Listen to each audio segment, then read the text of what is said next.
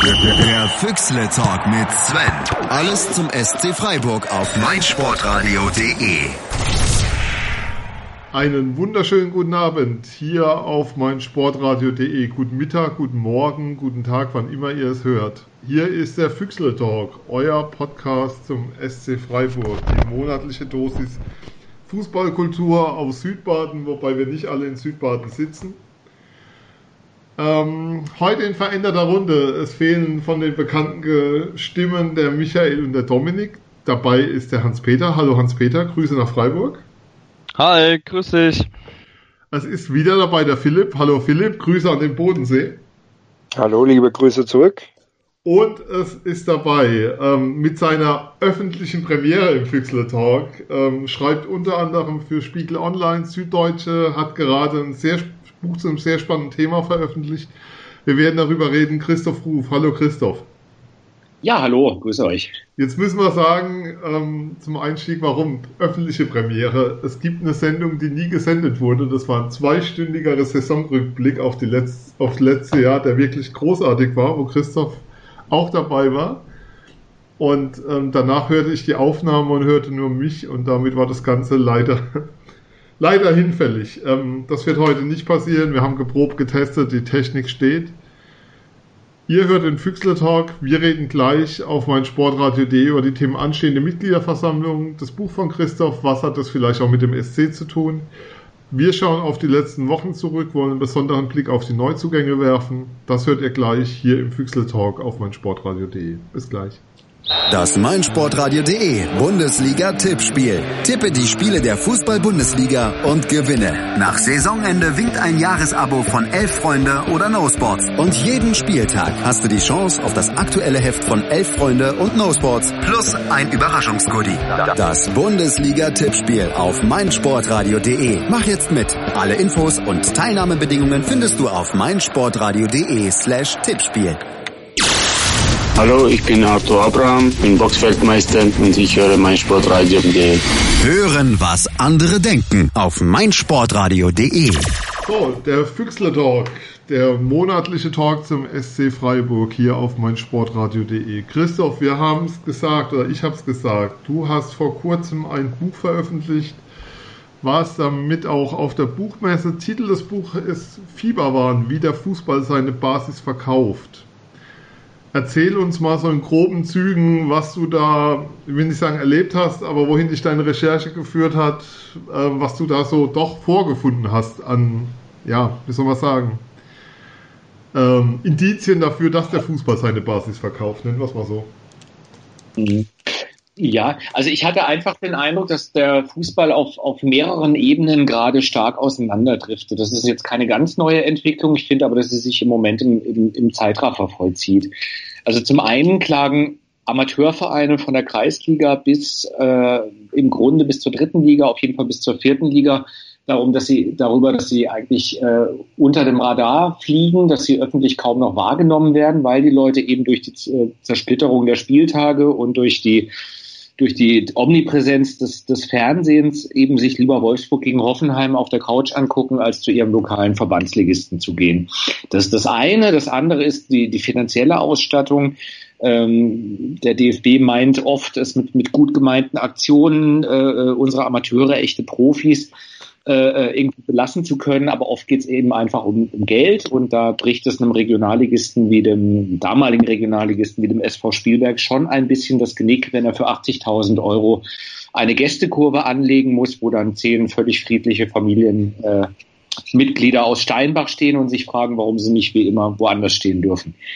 Das ist das eine. Auf der anderen Seite die, die Fan-Thematik, dass, dass halt viele Fans den Eindruck haben, leider ist der SC Freiburg da auch nicht besonders vorbildlich im, im Gästeblock, dass sie äh, äh, ja wie Schwerkriminelle behandelt werden, dass ihre Interessen, da schließt sich der Kreis im Vergleich zu denen der, des, des, äh, des Fernsehpublikums eigentlich keine Rolle mehr spielen.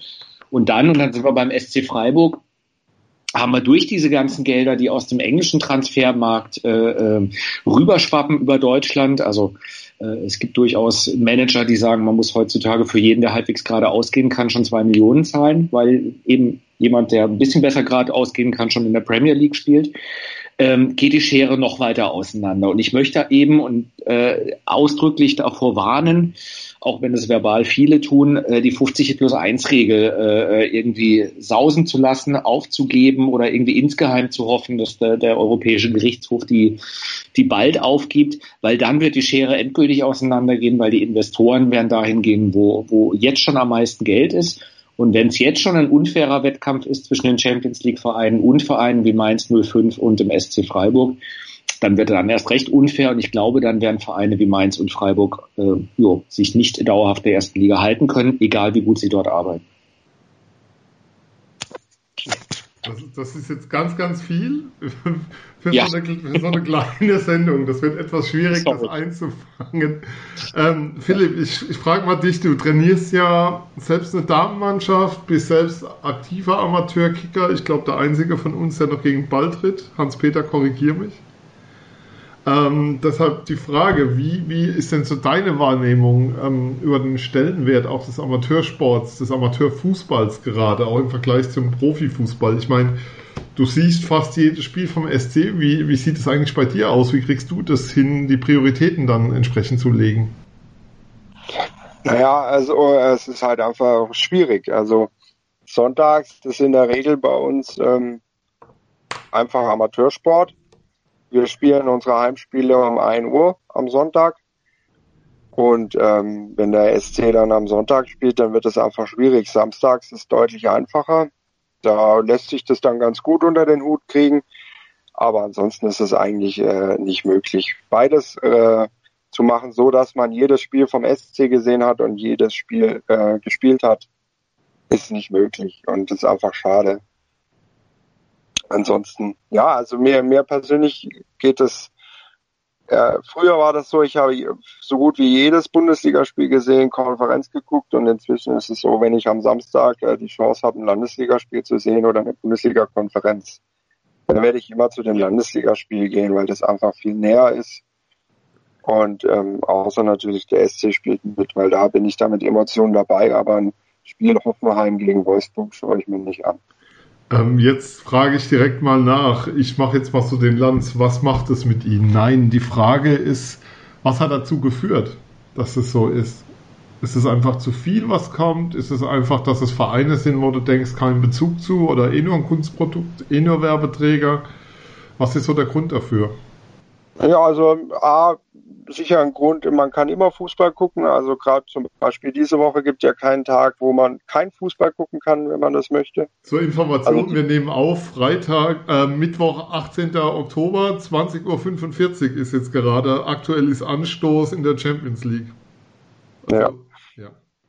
Also dann, und dann kommen natürlich äh, Vereine dazu, die mich einfach nicht interessieren, die, die mich nicht packen emotional zum Beispiel am Montag habe ich Darmstadt gegen Nürnberg, das habe ich dann geguckt, weil, weil das mich einfach interessiert. Da ist, da ist was dahinter, da steckt was.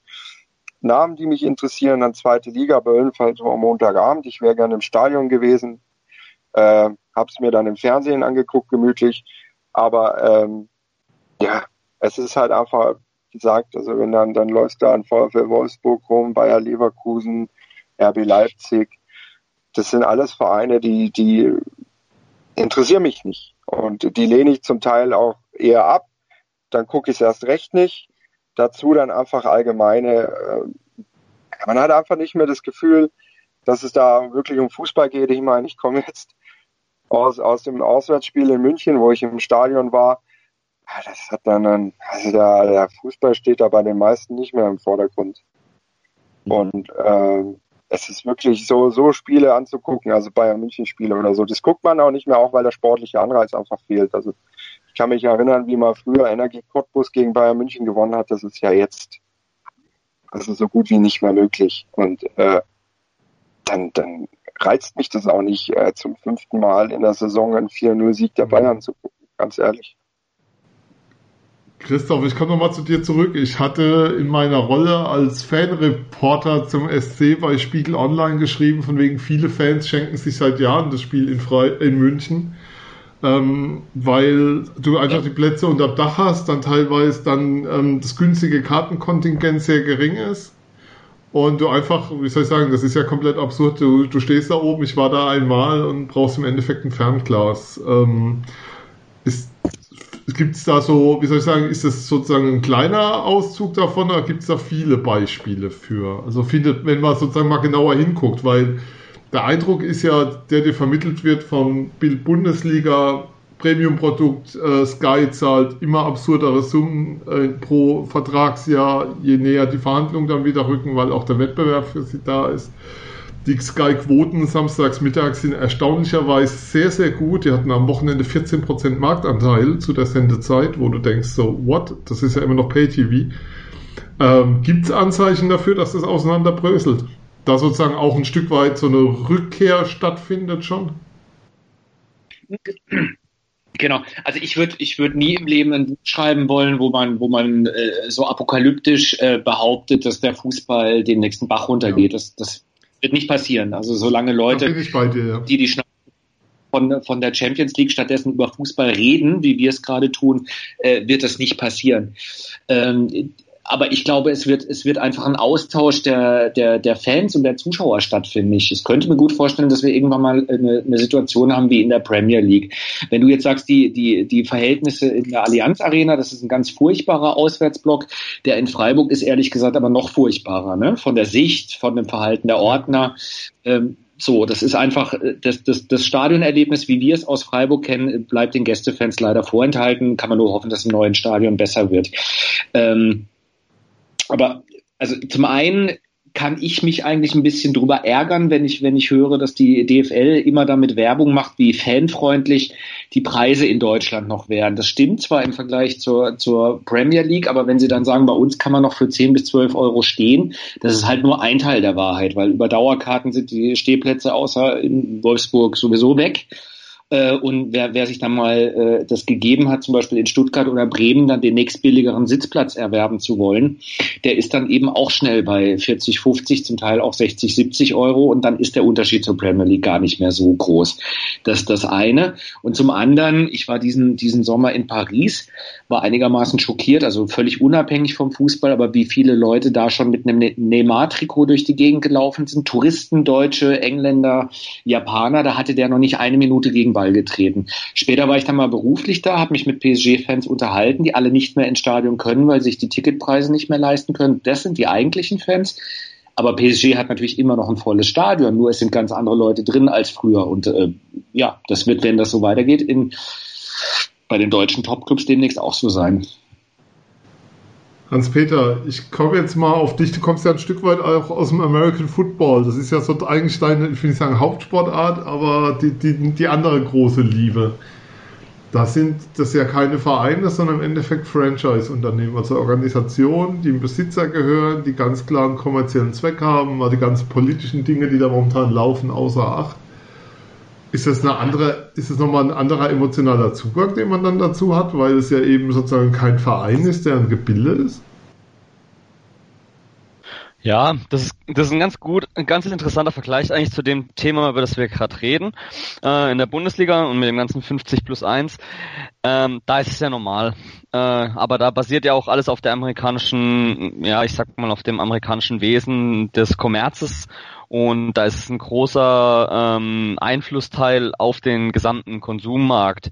Also die NFL ist ein Produkt und da ist es ja schon immer so gewesen und ganz klar abgesteckt. Das ist schon krass. Ähm, für uns, wir kennen es nicht, wir sind es nicht gewohnt, ähm, wenn wir nicht uns damit beschäftigen, ähm, ist es ganz, ganz fremd und es soll es eigentlich auch bleiben, weil ich bin ähm, da ganz froh, dass ich das in Deutschland im Fußball nicht erleben muss bisher, ähm, dass man wirklich, also ich hatte jetzt als Beispiel äh, Tickets für die Steelers im Heinz Field äh, für zwei Personen 350 Dollar.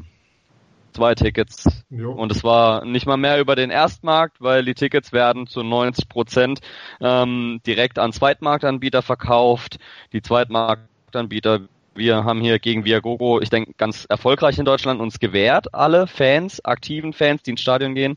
Dort ist es gar nicht möglich, weil die Teams einfach den Block rausschieben. Die Teams machen den Umsatz mit dem normalen Ticketpreis an das äh, Zweitmarktunternehmen und das haut den Preis nochmal hoch, plus eine Service Charge, plus alles obendrauf. Also das ist hoch kommerzialisiert dort und ähm, ja, ich hoffe, wir bleiben da bei der Vernunft ähm, ist im Moment ganz schwer zu sehen, aber ähm, ja, also wir sind in Freiburg ja auch schon mit den Ticketpreisen ganz gut dabei und ich finde, da sind wir schon ganz weit oben.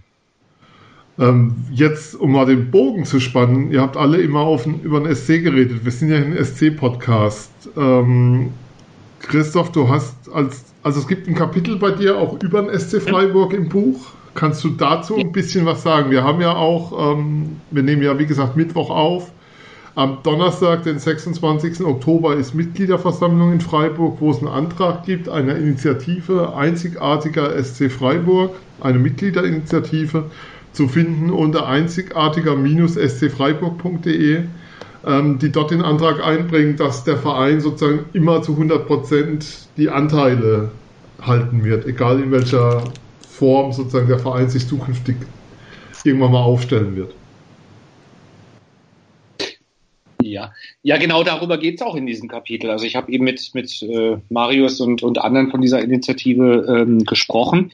Und ähm, es ist auf der einen Seite so, aber da erzähle ich euch ja nichts Neues, dass die Initiative im Grunde als Willensbekundung nichts anderes vertritt als das, was der Verein auch vertritt. Also auch Jochen Seyer und, und Christian Streich haben mir gegenüber äh, nochmal betont, wie essentiell sie die 50 plus 1 Regel finden, nicht nur was das Überleben des eigenen Vereins angeht, sondern generell die Fußballkultur hierzulande, die sie ja auch bewahren wollen.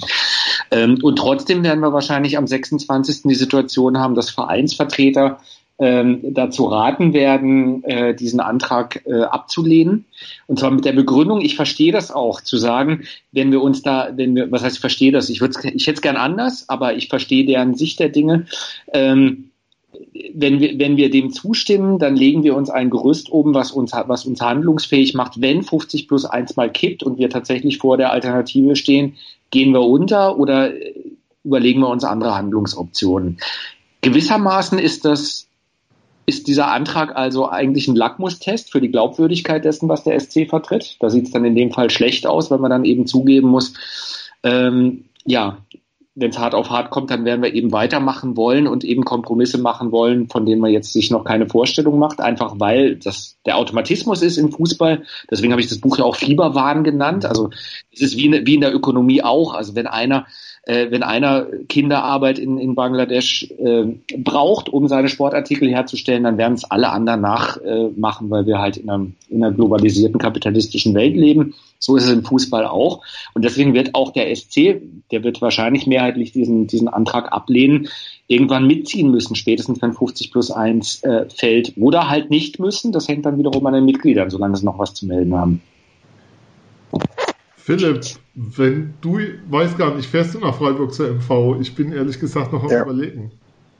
Ich, äh, äh, da am Tag davor ist ja das DFB-Pokalspiel gegen Dynamo Dresden und ich übernachte dann in Freiburg und bleib dann ähm, da. Also ich bin da. Wie wirst du? Ich, darf da. ich mal fragen oder ist das so indiskret? Das wäre jetzt mal gewesen, genau. Wie ich abstimme? Also ich werde den Antrag äh, befürworten weil ich bin da ganz ehrlich, mir, es ist mir eigentlich egal, in welcher Liga der SC spielt. Wenn mhm. das bedeutet, dass man sagt, okay, wir verschließen uns vor Investoren und bleiben äh, relativ einzigartig im Wesen, spielen aber dafür nur zweite Liga und da dann im Mittelfeld, dann ist es für mich mehr wert als eine Öffnung gegenüber Investoren, und dafür in der ersten Liga im Mittelfeld rumzudümpeln. Mhm. Also da bin ich ganz ehrlich. Es ist, es ist, ich war, ich habe eine Dauerkarte gehabt in der zweiten Liga, ich habe sie in der ersten Liga und ich würde sie auch in der dritten Liga behalten, solange ich mich mit dem Verein identifizieren kann. Sobald ich aber sage, ich kann mich mit diesem Verein nicht mehr identifizieren, suche ich mir irgendeinen Verbandsligisten und habe dann da halt meine Dauerkarte. Auch wenn es emotional ja. bestimmt schwer wird, sich dann zu lösen, aber das ist dann aber einfach so. Alter Schwede, ist, das ist eine Aussage. Hans-Peter, wie würde das denn bei dir aussehen? Ja, also ich finde es eigentlich auch, also ich ähm, kann leider nicht zur Mitgliederversammlung, weil wir einen Termin haben an dem Tag und nicht da sind. Ähm, ich würde aber auch dafür stimmen. Man kann sich davon nicht wehren. Also ich bin äh, der, nicht ganz so ähm, wie der Philipp. Ich würde sagen, wenn es dann mal kommt oder wenn man sich nicht ganz davor verschließt, ähm, der SC hat schon immer einen, Weg gefunden, sich mit allem, wie es gerade ist, mit allen Situationen auseinanderzusetzen und äh, zurechtzufinden auf die Freiburger Art. Und auch mit dieser, ähm, ich sag mal, mit dieser Veränderung, die da kommt, wie der Christoph, der hat es eigentlich auch schon gut gesagt. Ähm, ja, dann, wenn man sich da ein Gerüst einbaut und nicht mehr rauskommt, Finde ich auch nicht toll, weil man baut nicht ein neues Stadion, um äh, in 20, 30 Jahren in die Vergessenheit zu geraten, ähm, sondern ja, die Zeiten ändern sich. Wenn sich's ändert, wenn man es nicht durchsetzt, hat man zumindest viel dafür getan. Und ähm, ansonsten, wenn man sich nicht davor verschließt vor der Veränderung, sondern versucht Anschluss zu halten, hat der SC immer einen ganz guten Weg gefunden, Anschluss zu halten an den Markt und kann sich sicher auch ganz gut verkaufen, weil so ein neues Stadion ist dann auch wieder sexy, um dann Sponsoren oder ähm, eventuell dann ja wie auch immer das dann in Zukunft aussieht, ähm, um auf jeden Fall lukrativ ja. zu sein für Unternehmen. Christoph, lass mich mal den Agent Provokateur spielen mit, mit zwei, zwei mhm. Punkten zum Thema. Der eine ist, dass, ähm, und das glaube ich wirklich, ob das dann sozusagen zur Auflösung führt, aber ich glaube, dass die momentane noch Beibehaltung von 50 plus 1 unter all den Ausnahmeregelungen, wie es sie schon im deutschen Fußball gibt, eigentlich nur mhm. denen helfen, die eh schon oben stehen. Punkt 1. Punkt 2, ich gebe mal beides rüber.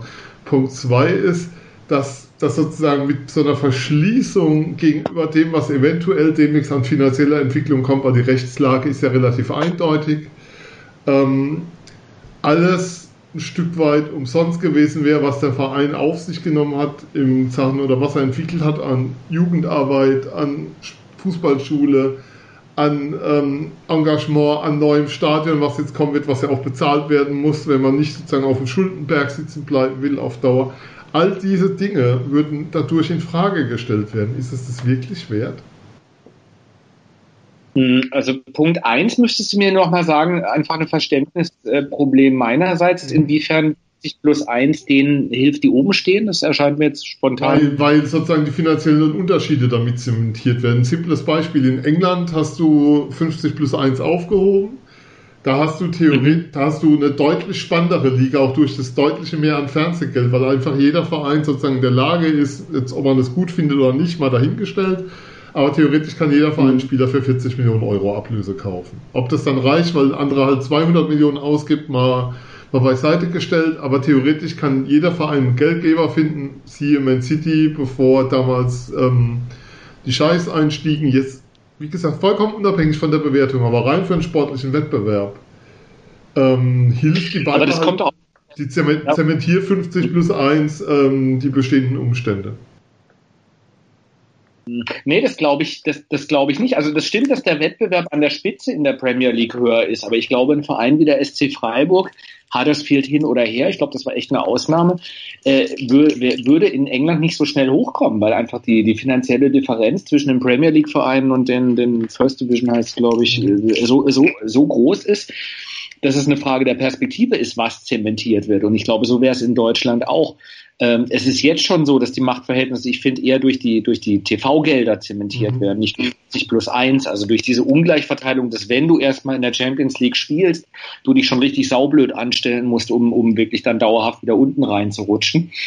Ähm, also das sehe ich nicht so. Ich sehe eher, ich finde eher, dass 50 plus 1 noch so eine, so eine minimale Gleichheit garantiert. Ähm, Zumal ich glaube, wenn Investoren kommen, die würden sich zum einen sicherlich auch auf so mh, hm, schlafende Riesen wie Fortuna Düsseldorf, erster FC Nürnberg und sowas stürzen. Aber ansonsten, die gehen doch nicht nach Freiburg. Da geht vielleicht der lokale in Investor hin oder jemand, der, der ein Öko-Investor oder so, jemand, der zum SC Freiburg passt. Ansonsten geht er dahin, wo er sich maximale Werbewirksamkeit äh, äh, verspricht. Also Freiburg nützen wird es nicht. Es ist nur die Frage, ob Freiburg nicht mitmachen muss, um nicht vollkommen unterzugehen. Und das eben auch zum, zum, zum zweiten Punkt. auch das sehe ich nicht so. Ich sehe eher, dass durch die jetzige Entwicklung, die durch, durch eine Abschaffung von 50 plus 1 ähm, nochmal weiter forciert würde, also durch die Durchkapitalisierung des Fußballs, endgültige Durchkapitalisierung, ist es doch jetzt schon so, dass der SC Freiburg kaum noch die Früchte seiner Jugendarbeit äh, erntet, weil gewisse Vereine nicht nur RB Leipzig, aber eben auch, aber auch andere Vereine, die sehr viel besser zahlen, natürlich jetzt schon an die 13-, 14-Jährigen in der Fußballschule gehen. Und wenn das Ungleichgewicht sich, sich weiter verstärkt, mehr Geld reinkommt, noch höhere Ablösesummen, das, das, das potenziert sich. Schalke, Leipzig, die, die machen alle schon dieses Premier League Modell, dass sie, dass sie 80 bis 100 bis 120 Jugendliche scouten, von denen sie hoffen, dass ein einziger sich durchsetzt. Dann ist schon 120 Jugendliche in deiner Nachwuchsakademie ein total sinnvolles Investment. Aber die 120 haben vorher bei Rot-Weiß Essen, beim SC Freiburg, bei Borussia Neunkirchen gekickt. Das tun sie heute schon nicht mehr, wenn sie 13 sind. Genau. Also in Freiburg schon 17, ne? aber das wird sich fortsetzen, fürchte ich. Und 119 bleiben auf der Strecke. Das ist auch immer so ein Thema, was, was, wo es mir dann sehr aufstößt, wenn du das Gefühl hast, dass Vereine nur Ganz genau, einsammeln. So, also das rein ist als Investment sehen, dass nach dem Motto, wenn sich einer durchsetzt, hat sich das Ganze schon rentiert. Leipzig hat es geschafft, einen 13-Jährigen zu verpflichten und ihn ein halbes Jahr später wieder auszusortieren. Und, und Hajo Sommers von, von Rot-Weiß Oberhausen äh, sagt, deswegen meine ich, es ist halt leider ein scheiß Mechanismus. Es liegt nicht daran, dass der eine Verein böse ist und der andere, der andere lieb, äh, sondern der, der, der von Oberhausen sagt, ich finde es Kinderarbeit, ich finde es zum Kotzen, aber wir müssen mitmachen, wenn wir überhaupt noch konkurrenzfähig sein wollen. Und selbst wenn wir es ein bisschen rot-grüner machen und ein bisschen pädagogischer und ein, ein halbes Jahr später, aber grundsätzlich müssen wir diesen Mist mitmachen. Und dann finde ich es halt sehr sympathisch, zu sagen, dann ist es irgendwann, wenn das passiert, ist es irgendwann auch nicht mehr mein Verein, dann suche ich mir einen Verbandsligisten. Mhm. Finde ich, finde ich nur konsequent, ja. Philipp, dann nochmal zurück zu dir. Ähm, das heißt, die übergeordneten Werte, für die der Verein steht, gehen überall. Also ich glaube, deswegen sind wir auch alle ein Stück weit beim SC hängen geblieben, weil das ein Verein ist, der einfach ja für Werte steht, die eben, wie soll ich sagen, läng, ähm, über so ein 1-0 hinausgehen. Und ähm, ich finde es, kurze Erzählung, Freund von mir, also Kollege und Freund von mir ist HSV-Fan. Da habe ich jetzt heute die Meldung bekommen, Gistol ist angezählt. Und er spielt jetzt gegen Bayern daheim, dann geht es gegen Hertha. Und wenn es gegen Hertha nicht reicht, kommt halt ein neuer. Und er schüttelt nur noch den Kopf und sagt, ist dann halt wieder, dann geht es halt wieder wie immer von vorne los. Ist das so das, was den SC dann auch einfach ausmacht, dass es hier nicht einfach wieder von vorne losgeht, sondern dass vollkommen klar ist, was man eben kann und nicht und dass das auch für die Vereinsstruktur zu gelten hat, ähm, mit den Bedingungen, die man hat. Ja, genau, das ist es halt. Der SC steht für mich für etwas, so wie jeder Verein für etwas steht, aus meiner Sicht. Und beim SC war das immer so, dass es mir, mir da immer zu 100 Prozent gepasst hat. Und deswegen gehe ich dahin. Klar komme ich auch aus der Region. Da kriegst du es dann noch eher mit als für ganz tolle Sachen, die bestimmen auch andere Vereine für stehen. Aber äh, ganz ehrlich, wenn ich, wenn es mir nur um den Fußball geht und ich sage, ich will jedes Jahr Champions League Halbfinale sehen und so, dann könnte ich mir auch eine Dauerkarte bei München, Bayern München kaufen. Da fahre ich auch nur eine Dreiviertelstunde länger vom Bayern, äh, vom Bodensee. Will ich aber nicht, weil der, ist, äh, der FC Bayern für mich für etwas steht, für das ich, ja, für das ich nicht stehen will und äh, was ich nicht gut finde. Und ähm, das Sportliche war bei mir immer zweitrangig, hört sich blöd an, aber war nicht das übergeordnete Ziel, warum ich zu einem Verein gegangen bin. Und äh, es ist wirklich so, lieber habe ich einen Verein, für den, den ich gut finde, wo ich sage, da stimmen die Werte, da stimmt das Verhalten äh, und spielt aber zweite Liga als ein Verein, wo ich sage, boah, das, da finde ich vieles kritisch, die haben irgendwelche Kataris auf dem Trikot, spielen aber dafür äh, Champions League. So einfach sehe ich das. Und äh, ja, dafür gehe ich zum SC und dafür stehe ich zum SC und da ertrage ich auch mal, wenn man am Montag ins Geschäft kommt und sagt, ja, wie war es denn in München? Also, ja, 5-0 verloren ist halt so. Und dafür äh, sage ich aber, gut, dafür haben wir nicht äh, von irgendwelchen zweifelhaften Geldgebern Geld und können angeblich tolle Spieler bezahlen. die es dann vielleicht gar nicht sind. Ich finde das ein wunderbares Schlusswort für diesen ersten Blog heute im Füchsle Talk. Ich möchte nochmal darauf verweisen. Das Buch heißt Fieberwahn, der Autor ist Christoph Ruf. Ähm, kostet 14,90 im Buchhandel eures Vertrauens. Gibt es, glaube ich, auch als E-Book, Christoph? Oh je, ich glaube ja. Nee, das ist so, ja. Ja, ja. bei Amazon, Kindle gibt es auch als E-Book. Nicht bei Amazon, wir unterstützen die lokalen Buchhändler. ja. Also jetzt mal hier. Das E-Book. Jetzt mal hier. Kannst du auch. Ähm, es gibt ein System, mit dem du dann bei deinem lokalen Händler ein E-Book kaufen kannst. Gibt es also ah, für die okay. Hörer draußen so zur Empfehlung. Support your ah, local ah, dealer, uh, support your local club und ähm, wir hören uns hier nach der Pause wieder. Bis gleich. Das 96-Spiel meines Lebens. Das neue Hannover liebt Format mit Tobi. In jeder Folge erzählt ein neuer Gast von seinem Lieblingsspiel der Roten. Tiefpunkte. Wir alle wissen, hatten wir ja, ein paar Wochen vorher den tragischen Verlust von Robert Enke. Höhepunkte. Aber Kreuz, Asamoah, Linke, da schnellt man heute noch mit der Zunge. Brennpunkte. Man hat es eigentlich nicht so recht verstanden, dass man dann doch mit Fronzek in die neue Saison gehen wollte. Hannover 96. Eine akustische Reise durch den Fußball von Hannover 96. Das 96 95-Spiel meines Lebens auf meinsportradio.de.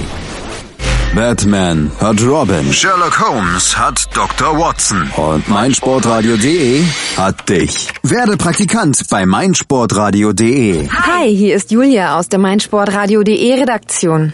Hast du Lust, mal hinter unsere Kulissen zu blicken? Dann bewirb dich jetzt als Praktikant in unserer Redaktion in Potsdam. Was dich erwartet? Viel Sport, dann noch Sport und zum Schluss noch ein bisschen Sport.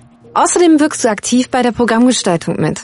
Du solltest volljährig sowie sportaffin sein und aus der Region Berlin-Brandenburg kommen. Nähere Infos findest du auf www.meinsportradio.de.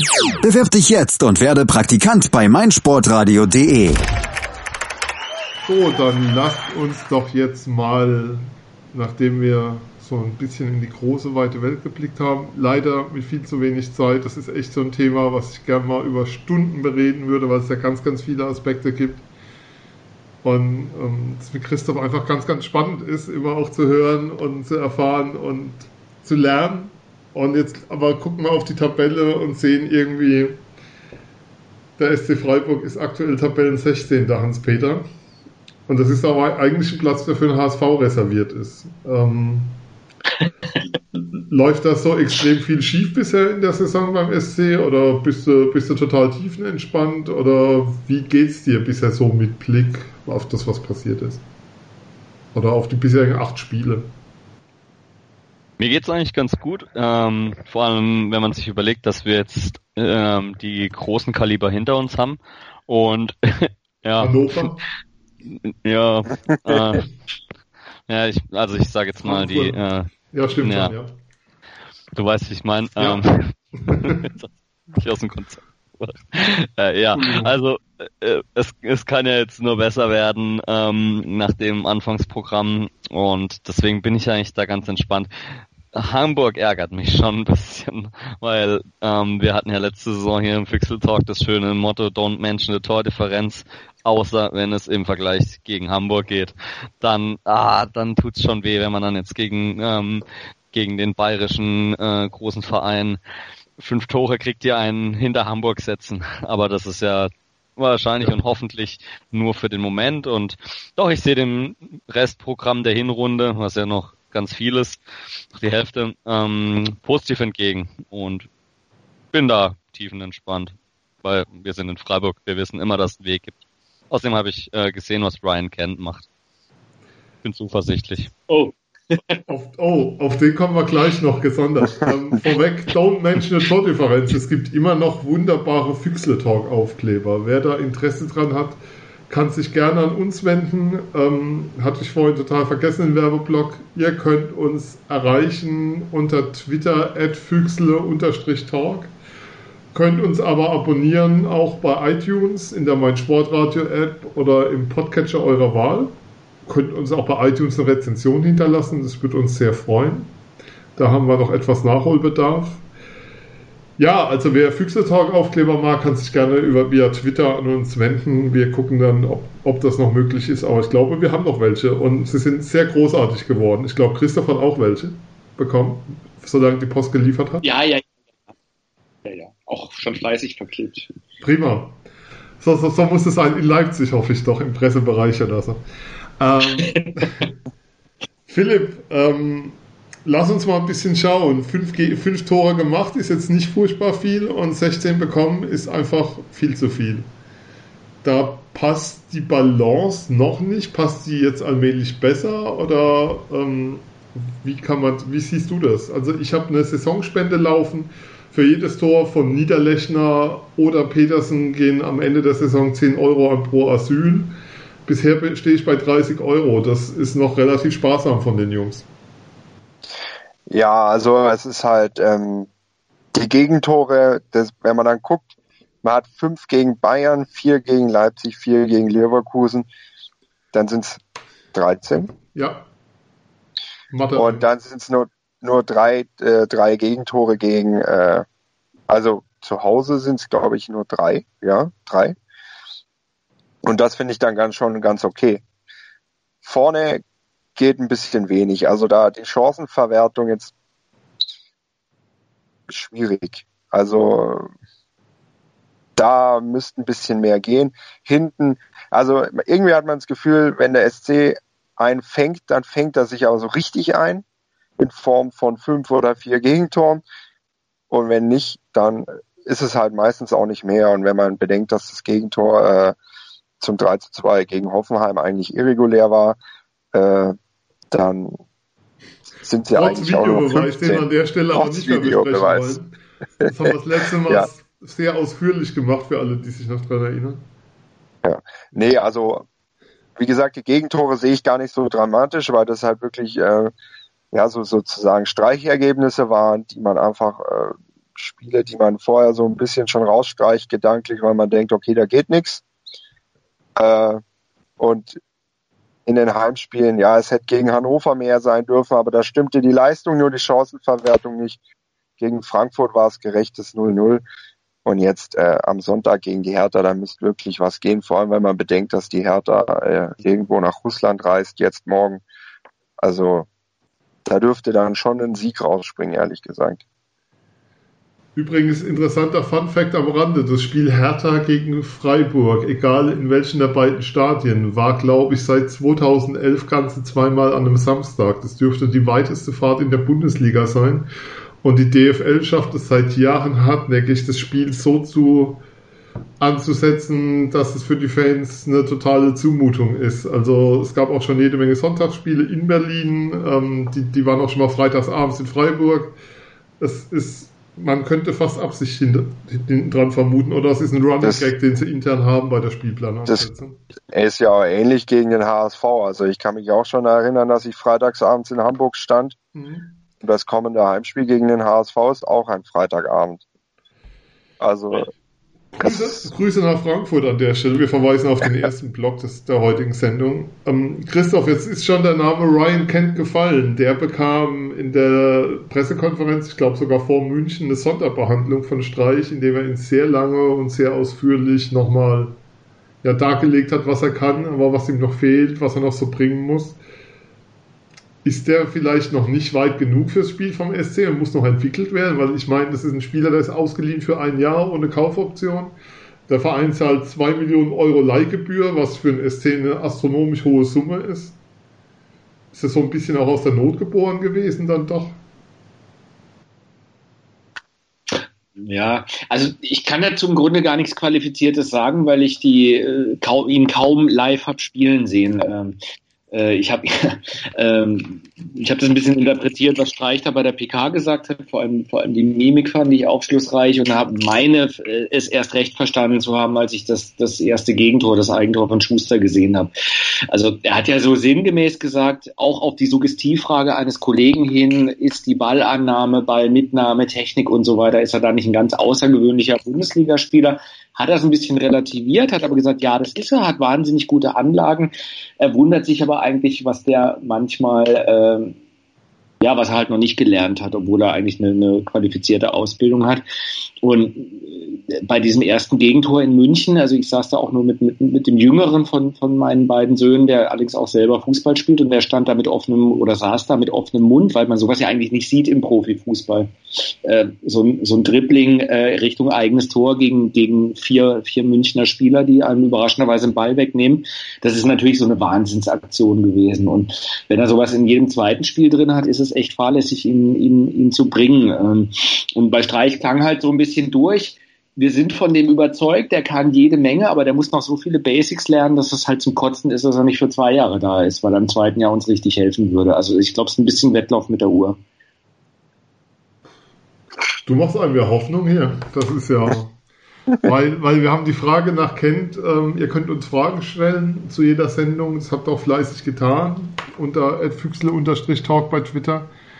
Äh, die Frage nach Kent ist eine, die wir relativ häufig bekommen haben jetzt im Vorfeld zur Sendung. Ja. Und ja, das ist schon auch mein Eindruck, dass das ein Spieler ist. Deshalb auch so die Frage, ob das, ob das, ja, Streichfuß, Streichfußball ist ja schon sehr, sehr anspruchsvoll und Neuzugänge brauchen ja erfahrungsgemäß sagt man immer so ein halbes Jahr.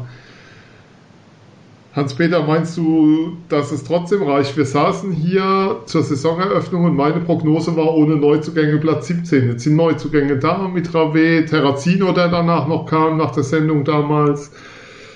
Und naja, ähm, wie soll ich sagen, die, wenn die Neuzugänge diese Zeit brauchen und nicht den Impuls setzen können, den man sich von ihnen erhofft vielleicht, dann, dann ist man nicht stärker als zu der Sendung, wo ich Prognose Platz 17 abgab. Nee, das ist man in der Tat nicht. Da hast du voll und ganz recht. Aber ähm, da kommt wieder das, was Streich uns all die Jahre gezeigt hat. Ein Spieler, der ganz neu reinkommt, ganz neu das System verstehen, lernen muss, das braucht immer verhältnismäßig verdammt viel Anlaufzeit. Und ähm, ich denke, äh, Terrazino sieht man, dass der das halt verstanden hatte. Das hatten wir auch schon. Ähm, aber die anderen brauchen noch ihre Der war Zeit, ja auch schon da, da hat er ein bisschen Vorteil. Eben. Eben, und das war sein Vorteil und das war für den SC auch jetzt die ersten Spiele der Vorteil, dass man da jemanden Neues hatte, der gar nicht diese Anlaufzeit braucht, weil er ja so neu dann doch wieder nicht war für das System unter Streich, ähm, was er sich vorstellt, wie er was im Training haben will, etc. Da ist nicht viel Vereinsverständnis, Ablaufverständnis nötig gewesen. Bei den anderen ist es und ich glaube, bei Kent ist es am größten, weil ähm, ja der wurde nicht gebraucht, ähm, wie er jetzt gebraucht wurde bisher im Training und in allen Vereinsabläufen, bevor er zu uns kam. Und das muss er auch gerade auf die Reihe kriegen. Ähm, ist halt doof, dass die Zeit nicht da ist, wie du sagst. Aber ich glaube, dass man den zur Rückrunde dann mal auch im Fluss hat. Und ähm, ja, schade, dass es nicht zwei Jahre sind, weil ich glaube, äh, im zweiten Jahr, das ist ja auch immer das Ding bei Streich, die meisten Spieler, die er formt und formen will, sind im zweiten Jahr halt bombastisch im System integriert, in der Mannschaft integriert und laufen allein. Schade, dass es bei Kent nicht so ist. Aber bei den anderen Neuzugängen bin ich eigentlich sehr, sehr ähm, überzeugt davon, dass es eine längerfristige Arbeit ist. Das heißt, Und bei, bei Rave glaubst du dran, dass der schneller einen Impuls setzen kann? Ich frage jetzt mal nach, was Rave mhm. angeht. Mhm. Der Spieler ja. mit den meisten Vorlagen in der Schweiz letzte ja. Saison. Mit den meisten Torvorlagen. Ja, auch nicht unbedingt. Auch nicht unbedingt, aber halt wie gesagt, ähm, Rave ist ein bisschen älter und ähm, wenn er sich wie ein Petersen damals, als er zu uns kommt, ähm, schnell dafür öffnet und äh, geöffnet hat bisher auch, dann schafft es auch schneller. Weil er einfach schon ein paar Jahre älter ist und ein bisschen mehr ähm, ja, Lebenserfahrung hat, sage ich mal, da nicht mehr ganz so grün hinter den Ohren ist. Philipp, mein... Ich glaube, es wird. Alles gut. Äh, Philipp, mein Eindruck ist so ein bisschen zumindest defensiv. Jetzt nehmen wir aber das Spiel am letzten Samstag aus, da in diesem UFO, da vor, vor den Toren der Millionenstadt. Ähm, ist, dass die Mannschaft defensiv mehr Stabilität hat als zu Beginn der Saison, dass zumindest das Gerüst stabiler ist, dass man besser in die Zweikämpfe kommt, dass man besser die Räume zumacht. Ist das so das große Positive, was man momentan vielleicht mitnehmen kann aus den, Let aus den Wochen seit der letzten Sendung? Wir hatten aufgenommen nach dem Spiel gegen Dortmund. Ja, also durchaus. Also gerade gegen äh, Hoffenheim fand ich es richtig stark, die ja nicht so richtig viele Chancen hatten. Äh, auch ähm, gegen Hannover. Hannover hat er ja eigentlich gar keine Torchance und schießt halt trotzdem das Tor. Äh, also defensiv finde ich das alles gut. Ich finde, dadurch hat aber der Weg nach vorne hat ein bisschen nachgelassen. Also gerade ein Haberer, der arbeitet diese, diese Saison defensiv mehr mit, habe ich das Gefühl, als in der letzten Saison. Und fehlt aber dadurch ein bisschen vorne.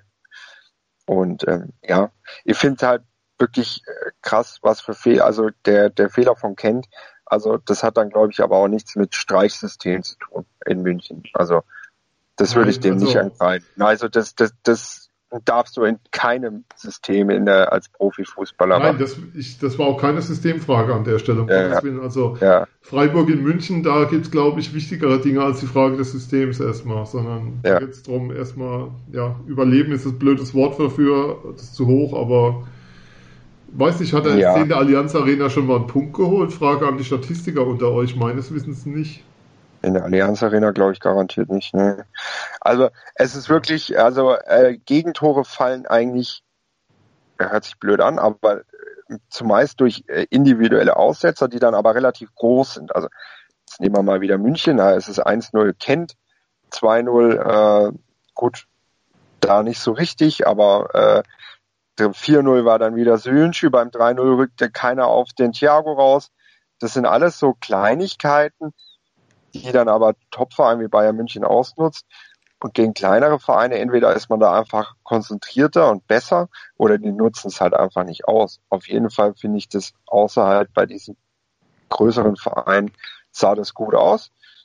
Vorne fehlt halt irgendwie noch ein bisschen.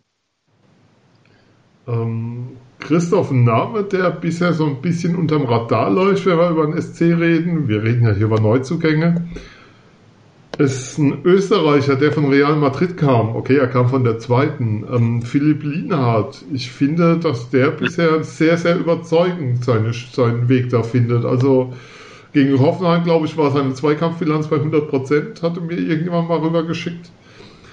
Der, der macht einen sehr stabilen, sehr guten Eindruck.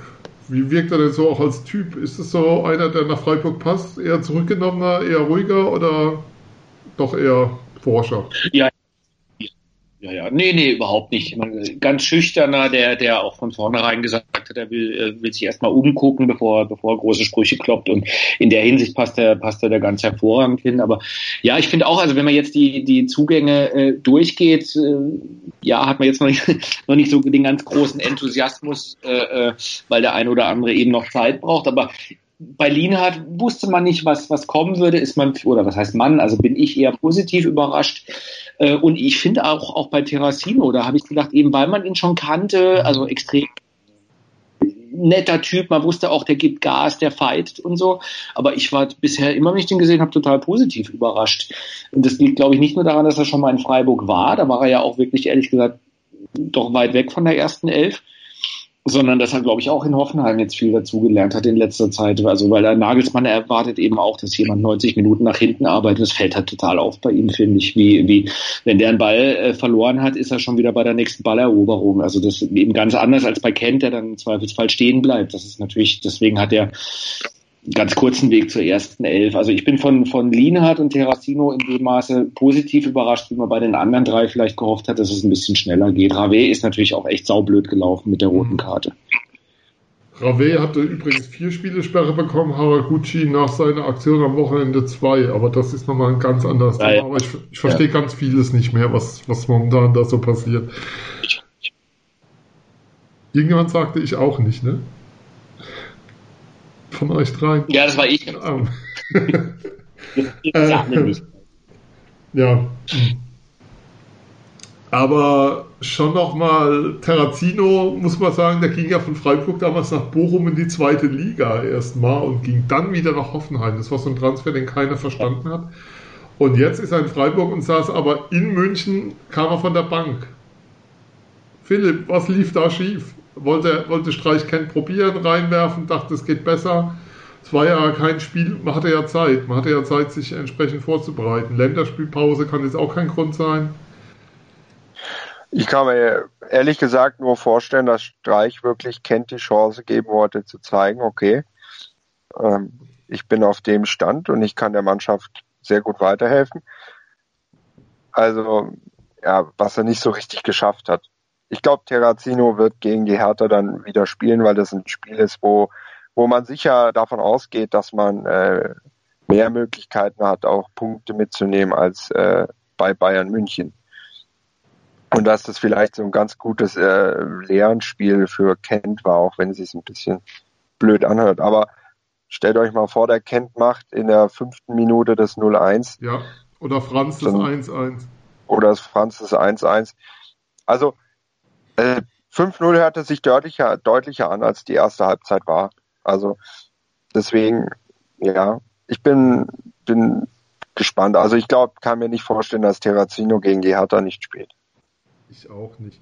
Äh, ich hatte am Samstag dann getwittert beim Spiel, ähm, also Samstag von der Woche. Ähm, Moment, wie war's? Das ganze Jahr hält Ulreich nichts, aber natürlich gegen Freiburg.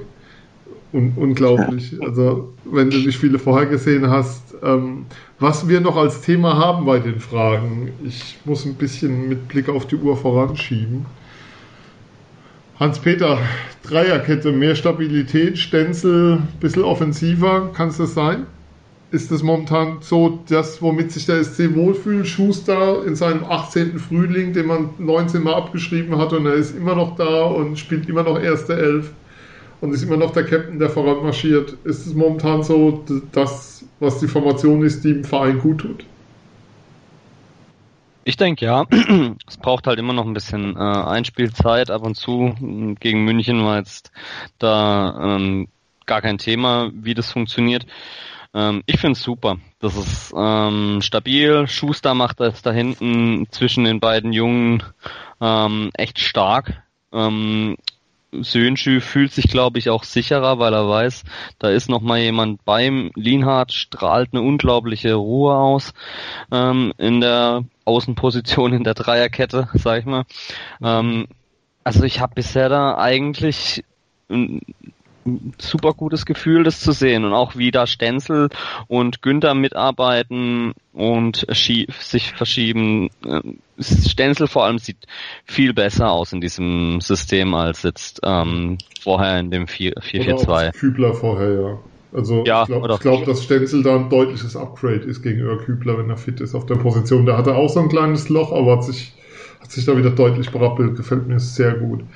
Christoph, ein Thema, ähm, was wir auch noch haben, ist Marc Oliver Kempf, kommt, ist nach Verletzung wieder im Training. Sein Vertrag endet, Freit Vertragsinhalte werden ja in Freiburg nie kommuniziert, aber nach allem, was man hört, liest und was gut informierte Kreise wissen zum Saisonende. Das heißt, es ist nicht unwahrscheinlich, dass dann Spieler ablösefrei den Verein verlassen wird, wenn er denn gehen wird. Ähm, kann sowas ein Thema sein, zu Unruhe führen oder sind die alle so entspannt und souverän damit, dass es überhaupt kein Eindruck, kein, kein Thema ist? Weil mein Eindruck ist auch, dass der Typkampf in Freiburg, also zumindest bei den Fans, nie so richtig angekommen ist. Also dass es kein mhm. Spieler ist, den du, an den du jetzt so als erstes denkst, wenn du, ob du ihn mit dem SC verbindest. Ja, genau. Wobei ich weiß nicht, wie du das meinst, also ob, äh, ob das jetzt als, Vorwurf an seine Adresse nein, gemeint ist. Ich glaube erst. Gottes Willen. Ja, aber es. Ja, nee, äh, dann habe ich dann habe ich spontan also, also dann habe ich richtig ganz, verstanden. Ganz also kurz, ich das meine ich auch. Nee, zur Erklärung, ähm, das ist einfach eine Beschreibung. Also wie soll ich sagen, du brauchst keine elf Wappenküsse in einem Team, um Gottes Willen. Aber wenn du Beispiel, wenn du an Julian Schuster denkst, dann, oder wenn du an SC denkst und an Spieler von dem Team, dann denkst du an Typen wie Julian Schuster sofort oder an Christian Günther, weil er eben auch aus der Jugend kam. Aber an Kempf denkst du da irgendwie nie oder dass er irgendwie eine besondere Verbindung zum Verein hätte. Auf der Ebene war das gemeint, nicht wertend. Ja, ja. Zumal er ja auch immer wieder Verletzungspausen hat und man sich dann Wochen und Monate lang an jemand anders dann, dann gewöhnen muss. Nee, ich glaube das auch nicht. Ich glaube, der ist sowohl für die, für die Fankurve jetzt nicht die Identifikationsfigur. Ähm, sportlich glaube ich schon eher. Ich, also intern halt nie äh, sehr viel von ihm.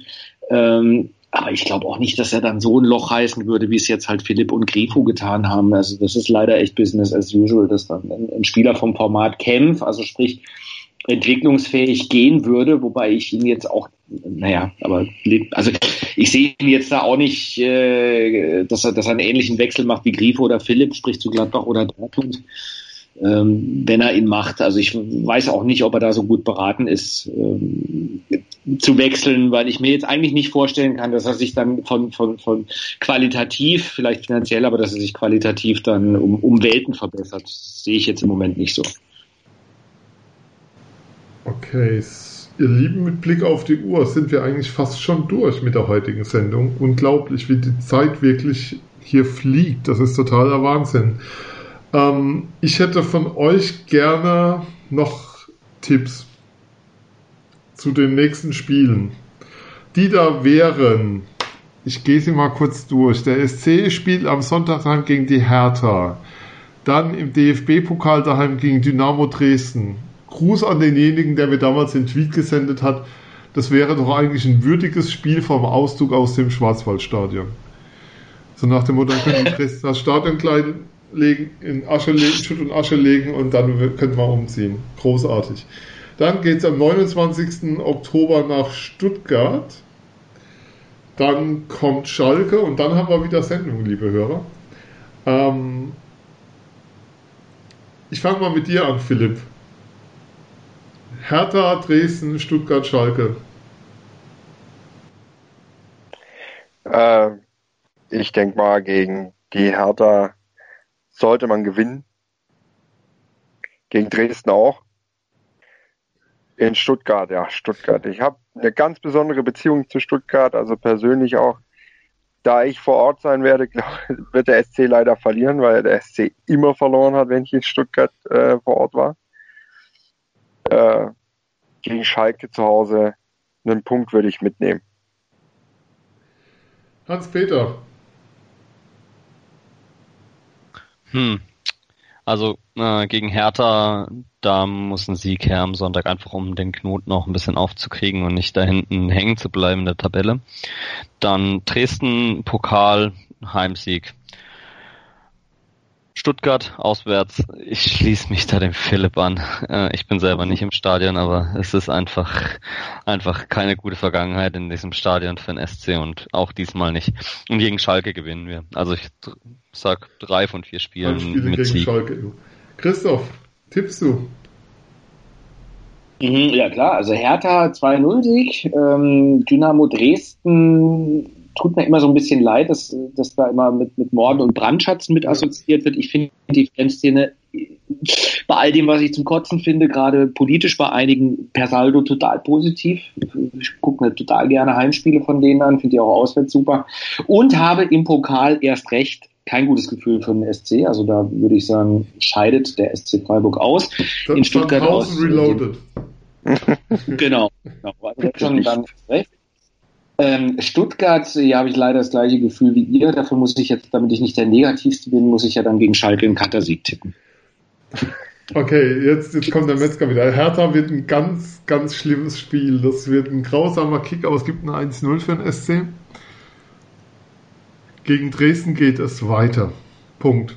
Gegen es muss im DFB-Pokal einfach mal wieder überwintert werden. Ende der Diskussion in Stuttgart gibt es nur einen Sieg zu tippen. Leute, was ist denn mit euch los? Was denn sonst? Gefühl oder was? Hallo, es ist der VfB. Es ist in Stuttgart. Und daheim gegen Schalke sah der SC doch auch immer gut aus in den letzten Jahren. Insofern sind es eigentlich vier Siege. Nein, irgendwo wird was runterfallen. Ich glaube, dass gegen Schalke daheim was runterfallen, wegfallen wird, aber alle anderen Spiele werden wir sehen. Ihr habt die Möglichkeit zu überprüfen, wie unsere Tipps waren im November wieder. Da hören wir uns wieder hier beim Füchsel Talk auf meinsportradio.de. Nochmal der Hinweis, ihr könnt uns abonnieren im Podcatcher eurer Wahl via iTunes oder in der App von meinsportradio.de. Die gibt es kostenfrei zum Download für iOS und Android. Wir würden uns über Rezensionen bei iTunes sehr freuen. Mir bleibt heute mich nur noch zu bedanken bei Hans-Peter. Vielen Dank nach Freiburg. Danke auch. War eine coole Sendung, sehr kurzweilig. Vielen Dank, Philipp. Grüße nochmal an Bodensee. Sehr gerne, hat viel Spaß gemacht, wie immer. Und ich möchte nochmal darauf verweisen, dass das neue Buch von Christoph hat ja schon einige geschrieben, die sehr lesenswert sind. Fieberwahn, wie der Fußball seine Basis verkauft. Erschienen im Verlag Die Werkstatt, 14,90 Euro. Wir haben gelernt, es gibt es auch als E-Book und denkt dran, support your local dealer. Vielen Dank, Christoph, natürlich auch an dich für deine Zeit. Ähm, immer wieder gerne hier gesehen und eingeladen. Vielen lieben Dank. Ja, ich danke, hat großen Spaß gemacht.